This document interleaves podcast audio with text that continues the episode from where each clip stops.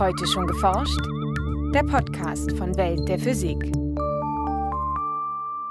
Herzlich willkommen zur 240. Folge. Es begrüßen Sie Michael Büker und Maike Pollmann. Der Mittelpunkt unserer Galaxis liegt von der Erde aus gesehen im Sternbild Schütze, ist aber für das menschliche Auge und auch für viele Teleskope unsichtbar. Das Zentrum der Milchstraße ist 25.000 Lichtjahre weit entfernt. Das ist also keine Chance, das jemals im optischen Licht zu sehen. So Stefan Gillissen vom Max-Planck-Institut für extraterrestrische Physik in Garching. Verantwortlich für die schlechte Sicht sind Gas- und Staubwolken, die das Licht schlucken, bevor es zur Erde gelangt. Infrarotteleskope erlauben allerdings einen Blick in den zentralen Bereich der Milchstraße. Im heutigen Schwerpunkt berichtet Stefan Gillissen, wie er und seine Kollegen dort, in unmittelbarer Nähe des supermassereichen Schwarzen Lochs, junge Sterne beobachten. In den aktuellen Meldungen geht es um einen neuen Teilchenfund am Forschungszentrum CERN, um einen 3D-Chip, der Sensor, Transistoren und Datenspeicher in sich vereint, und um die Herkunft von Sternen, die mit einem Tempo von bis zu 1000 Kilometern pro Sekunde durch die Milchstraße rasen. Zuerst aber der Beitrag über das galaktische Zentrum von Franziska Konitzer. Das Milchstraßensystem ist nur eine von vielen Milliarden Galaxien im Universum. Unsere Galaxie mit ihren rund 300 Milliarden Sternen hat einen Durchmesser von insgesamt 100.000 Lichtjahren. Dabei ist die Milchstraße eine Spiralgalaxie mit vier Spiralarmen in den äußeren Bereichen. Im Randbereich des sogenannten Orionarms befindet sich die Sonne, um die unsere Erde kreist. Bewegt man sich gen Zentrum, nimmt die Anzahl der Sterne zu. In diesem dichteren Zentralbereich befindet sich rund 25.000 Lichtjahre entfernt der Mittelpunkt unserer Galaxis. Das galaktische Zentrum ist das Zentrum der Milchstraße und es ist von der Erde aus gesehen im Sternbild Schütze, also eines der äh, Tierkreis-Sternbilder. Ein Sternzeichen, was äh, relativ südlich am Himmel steht und darum ist es aus Europa heraus auch eher schwer zu beobachten. Man sieht eigentlich lediglich in den Sommermonaten das Sternbild Schütze. Wenn man sich äquatornah aufhält oder auf der Südhalbkugel, ist der Schütze ein, ein sehr markantes und sehr helles Sternbild, was äh, eben daran liegt, dass da sehr viele Sterne sind, weil es eben Richtung Zentrum der Milchstraße geht. Sagt Stefan Gillissen vom Max-Planck-Institut für extraterrestrische Physik in Garching. Auf der Strecke zwischen galaktischem Zentrum und Erde liegen aber nicht nur viele Sterne, sondern auch Unmengen an Gas und Staub. Diese Materie schluckt alles sichtbare Licht aus den zentralen Bereichen der Milchstraße. Um dennoch einen Blick zu erhaschen, greifen Astronomen auf Infrarotteleskope zurück denn für diesen Bereich des elektromagnetischen Spektrums ist der Staub fast völlig durchlässig. Doch der wahre Mittelpunkt der Milchstraße, ein supermassereiches schwarzes Loch namens Sagittarius A Stern, ist auch im infraroten Licht unsichtbar. Nur die Gas- und Staubscheibe, die Sagittarius A Stern umgibt, können die Forscher beobachten. Demnach verläuft die Grenze, ab der alles unweigerlich in das schwarze Loch hineinfällt, der sogenannte Schwarzschildradius, bei rund 12 Millionen Kilometern um den Mittelpunkt. Die Gas- und Staubscheibe erstreckt sich hin zu 10 Schwarzschildradien oder 120 Millionen Kilometern. Was direkt danach kommt, wissen Astronomen nicht. Es gibt da also tatsächlich einen Bereich zwischen 10 und 1000 Schwarzschildradien, wo man eigentlich sehr wenig äh, weiß, weil man sozusagen keine Objekte hat, die sich da bewegen. Und dann jenseits von 1000, da fängt es an, dass man Sterne sieht. Wenn Sie einen Stern haben, der dem schwarzen Loch zu nahe kommt, der muss nicht notwendigerweise gleich reinfallen. Er kann auch äh, durch die Gezeitenkräfte des schwarzen Lochs zerstört werden. Das heißt, es gibt also wirklich so eine ähm, sternfreie Zone um ein schwarzes Loch nämlich der Bereich, in dem die Gezeitenkräfte in, in den Sternen zerreißen würden. Jenseits der sternfreien Zone, in einem Abstand bis zu rund 1000 Schwarzschildradien oder rund 12 Milliarden Kilometer vom Zentrum, finden sich dann die ersten Sterne, die ihre Bahnen um das schwarze Loch ziehen. Derzeit sind rund 100 solcher Objekte bekannt. Bislang handelt es sich dabei ausschließlich um sehr helle Exemplare. B-Sterne nennen wir die. Das sind ähm, Sterne, die sehr heiß sind, haben Oberflächentemperaturen jenseits der 10.000 Grad. Die Sonne hat ja nur etwa 6.000 Grad. Und diese Sterne, von denen wissen wir auch, dass es sogenannte Hauptreihensterne sind, also Sterne, die ähm, ein ganz normales Leben bislang geführt haben. Und dadurch können wir auch ihr Alter eingrenzen. Und die Sterne sind erstaunlicherweise nur ein paar Millionen Jahre alt. Das klingt jetzt immer noch viel, aber wenn Sie sich vorstellen, dass diese Dinosaurierkatastrophe vor 65 Millionen Jahren war, Äh, ist also nicht garantiert, dass die gleichen Sterne um das schwarze Loch schon da waren, als die Dinosaurier über die Erde stapften. Auch unsere Sonne ist mit einem Alter von rund 4,6 Milliarden Jahren etwa tausendmal älter als die Sterne im galaktischen Zentrum. Und das ist eigentlich äh, eines der Rätsel, an dem wir und, und andere in den letzten zehn Jahren auch gearbeitet haben. Wie kann es denn sein, dass um das schwarze Loch herum junge Sterne sind? Sie können eigentlich keine Sterne da entstehen lassen. Das schwarze Loch würde das Gas, aus dem ein Stern entsteht, instantan aufsaugen. Und andererseits sind die Sterne so jung, dass sie noch nicht von weit gekommen sein können. Das Einzige, was wir wirklich wissen, ist, sie sind da und irgendwie müssen sie hingekommen sein. Ist also ein, ein Rätsel, wie diese Sterne dahin gekommen sind. Die von den Forschern untersuchten Sterne bewegen sich auf stabilen Umlaufbahnen um das extrem massereiche schwarze Loch, ganz ähnlich wie sich die Erde um die Sonne dreht. Dabei haben Stefan Gillessen und seine Kollegen zwei Besonderheiten beobachtet. Einerseits sind die Umlaufbahnen extrem elliptisch, verglichen mit einer Kreisbahn also sehr langgezogen. Andererseits sind die Sterne sehr schnell unterwegs. Das gilt auch für den Stern namens S2, der Astronomen erstmals im Jahr 1992 auffiel. 2002 befand er sich dann nahe seines Perizentrums, jenem Punkt, an dem er dem schwarzen Loch am nächsten ist. Der Stern allerdings ist auf einem 16-jährigen Orbit das heißt, 2018 ist das wieder der Fall. Im Mai 2018 wird dieser Stern wieder durch das Perizentrum seiner Bahn fliegen. Und wir sehen ihn äh, jetzt schon und wir, haben ihn schon mehrere Male dieses Jahr jetzt beobachtet. Äh, immer wenn wir zwei Wochen warten und ihn wieder anschauen, dieser Stern, ist er schon ein Stück schneller geworden. Alle zwei Wochen wird S2 um etwa 50 Kilometer pro Sekunde schneller.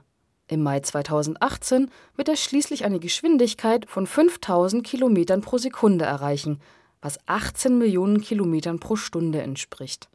Danach wird er sich wieder vom schwarzen Loch entfernen und langsamer werden. Solche Messdaten helfen Stefan Gillessen und seinen Kollegen dabei, die Masse von Sagittarius A Stern zu berechnen.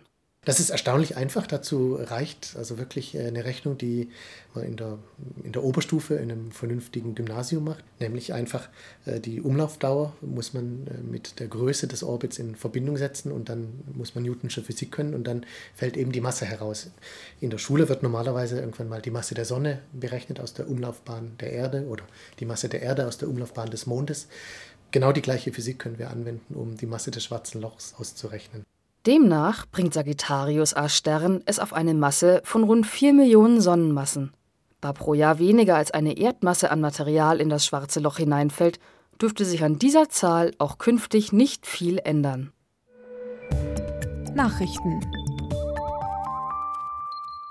Am Forschungszentrum CERN wurde ein neues Teilchen entdeckt, wie die Wissenschaftler kürzlich auf einer Physikertagung in Venedig bekannt gaben. Das Teilchen mit dem Namen Chi-CC++ besteht aus zwei schweren Charm-Quarks und einem leichten Arp-Quark. Solche Partikel werden zwar schon länger von der Theorie vorhergesagt, doch erst jetzt gelang der Nachweis im LHCb-Detektor am Teilchenbeschleuniger LHC. Als Teilchen, das aus drei Quarks besteht, ist das Chi-CC++ ein sogenanntes Baryon. Mit einer Masse von 3621 Megaelektronenvolt ist es fast viermal schwerer als das bekannteste der Baryonen, das Proton Baryonen bestehen aus unterschiedlichen Kombinationen der sechs bekannten Varianten von Quarks. Mit einem leichten Up-Quark und zwei schweren Charm-Quarks ist das Chi-CC++ ein eher exotischer Vertreter dieser Familie. In bisher nachgewiesenen Baryonen war höchstens ein schweres Quark vorgekommen. Auf die Spur des Teilchens kamen die Forscher, nachdem Protonen im LHC mit einer Energie von 13 Teraelektronenvolt aufeinandergeprallt waren die dabei entstehenden Chi-CC++-Teilchen zerfallen nach einigen hundert Billiardstel-Sekunden in eine Reihe weiterer Teilchen, deren Spuren die Physiker am LHCb-Detektor beobachten konnten. Auch die Auswertung älterer Daten bestätigt die Entdeckung. Als belastbar gilt ein solcher Fund, wenn seine statistische Signifikanz mehr als 5 Sigma beträgt. Der Nachweis des Chi-CC++ gelang mit einer Signifikanz von 7 Sigma zwar ist der neue Fund nicht so spektakulär wie beispielsweise die Entdeckung des Higgs-Teilchens im Jahre 2012. Doch kann das neue Baryon aufgrund seiner ungewöhnlichen Quark-Kombination neue Einblicke in das Verhalten solcher Teilchen geben. Tatsächlich erwarten die Physiker noch weitere Baryonen mit zwei Charm-Quarks. Die Suche nach ihnen mit dem LHCb-Experiment läuft bereits. In herkömmlichen Computerchips befinden sich Milliarden von Transistoren auf einer Fläche. Um noch mehr Schaltkreise und Funktionen auf einem Prozessor zu vereinen, bietet sich ein gestapelter, dreidimensionaler Aufbau an. Wissenschaftler stellten nun einen Prototyp für einen solchen 3D-Chip vor, der verschiedene Gase nachweisen, diese Daten speichern und direkt elektronisch verarbeiten kann. Die Forscher setzten dafür vier elektronische Schichten übereinander. Als Basis diente ein Areal klassischer Schaltkreise auf Siliziumbasis. Darüber folgte eine Schicht mit mehr als zwei Millionen Transistoren aus Nanoröhrchen. Die dritte Schicht bestand aus nicht flüchtigen Speicherelementen und für die oberste Lage nutzte das Team wieder filigran angeordnete Nanoröhrchen, die hier jedoch als winzige Gassensoren wirkten. Die Funktion des 3D-Chips demonstrierten die Forscher mit dem Nachweis unterschiedlicher Gase und Dämpfe. Dafür fächelten sie über ihren Chip einfachen Stickstoff sowie Alkoholdämpfe von Wein, Bier und Wodka. Diese Substanzen führten zu einer charakteristischen Änderung des elektrischen Widerstands in der Sensorschicht aus Nanoröhrchen. Die entsprechenden digitalen Signale wurden dann in den Speicherelementen zwischengespeichert, bevor sie an die nächste Schicht weitergeleitet wurden. Dort ließen sich die Signale mit dem Transistorareal aus Nanoröhrchen auswerten. Auf diese Weise konnte der Chip schließlich spezifische Signalmuster den jeweiligen Gasen und Dämpfen eindeutig zuordnen. Mögliche Anwendungen solcher dreidimensionalen Chips könnten in der Robotik liegen. Auch für die Medizintechnik wären winzige Sensorsysteme, die nachgewiesene Signale direkt analysieren und speichern, von großem Interesse. Auch wenn bis zur Serienfertigung noch einige Hürden zu überwinden sind, zeigt dieser Ansatz, dass dreidimensionale Chipstrukturen ein großes Potenzial für schnelle und vielseitige Elektroniksysteme bieten. Einige Sterne bewegen sich so schnell, dass sie der Anziehungskraft der Milchstraße entkommen können. Ein Forscherteam aus Großbritannien hat jetzt durch die geschickte Kombination von Beobachtungsdaten mit Computermodellen die Herkunft dieser sogenannten Hyperschnellläufer aufgeklärt. Es handelt sich vermutlich um Sterne aus der großen Magellanschen Wolke, einer Satellitengalaxie der Milchstraße.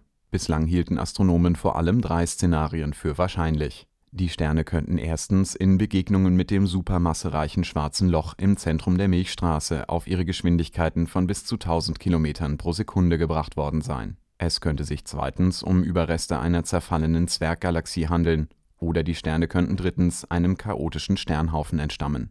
Die meisten der etwa 20 bislang aufgespürten Schnellläufer befinden sich allerdings in einer relativ kleinen Region am Himmel um die Sternbilder Löwe und Sextant keines der drei Szenarien konnte diese Beobachtung bislang erklären.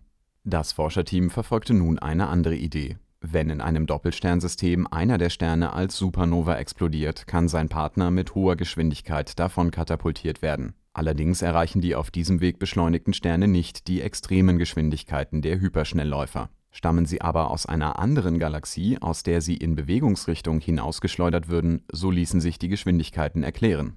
Zur Geschwindigkeit des Sterns selbst würde sich nämlich die Eigenbewegung der Muttergalaxie addieren. Ein auf diesem Weg aus seiner Galaxie hinausgeworfener Stern könnte dann die Milchstraße erreichen und sich in ihr als Hyperschnellläufer bewegen. Als wahrscheinlichste Ursprungsgalaxie identifizierte das Team die große Magellansche Wolke, die sich relativ zur Milchstraße mit 400 Kilometern pro Sekunde bewegt mit den Daten einer Himmelsdurchmusterung und Computermodellen berechneten sie die Bahnen aller aus der Großen Magellanschen Wolke herauskatapultierten Sterne im Verlauf der vergangenen zwei Milliarden Jahre. Die Modelle sagen tatsächlich eine Häufung von Hyperschnellläufern in der Region von Löwe und Sextant voraus, so die Wissenschaftler im Fachblatt Monthly Notices of the Royal Astronomical Society. Insgesamt sollten über den gesamten Himmel verteilt etwa 10.000 weitere Ausreißer aus der Großen Magellanschen Wolke aufzuspüren sein das war's für heute.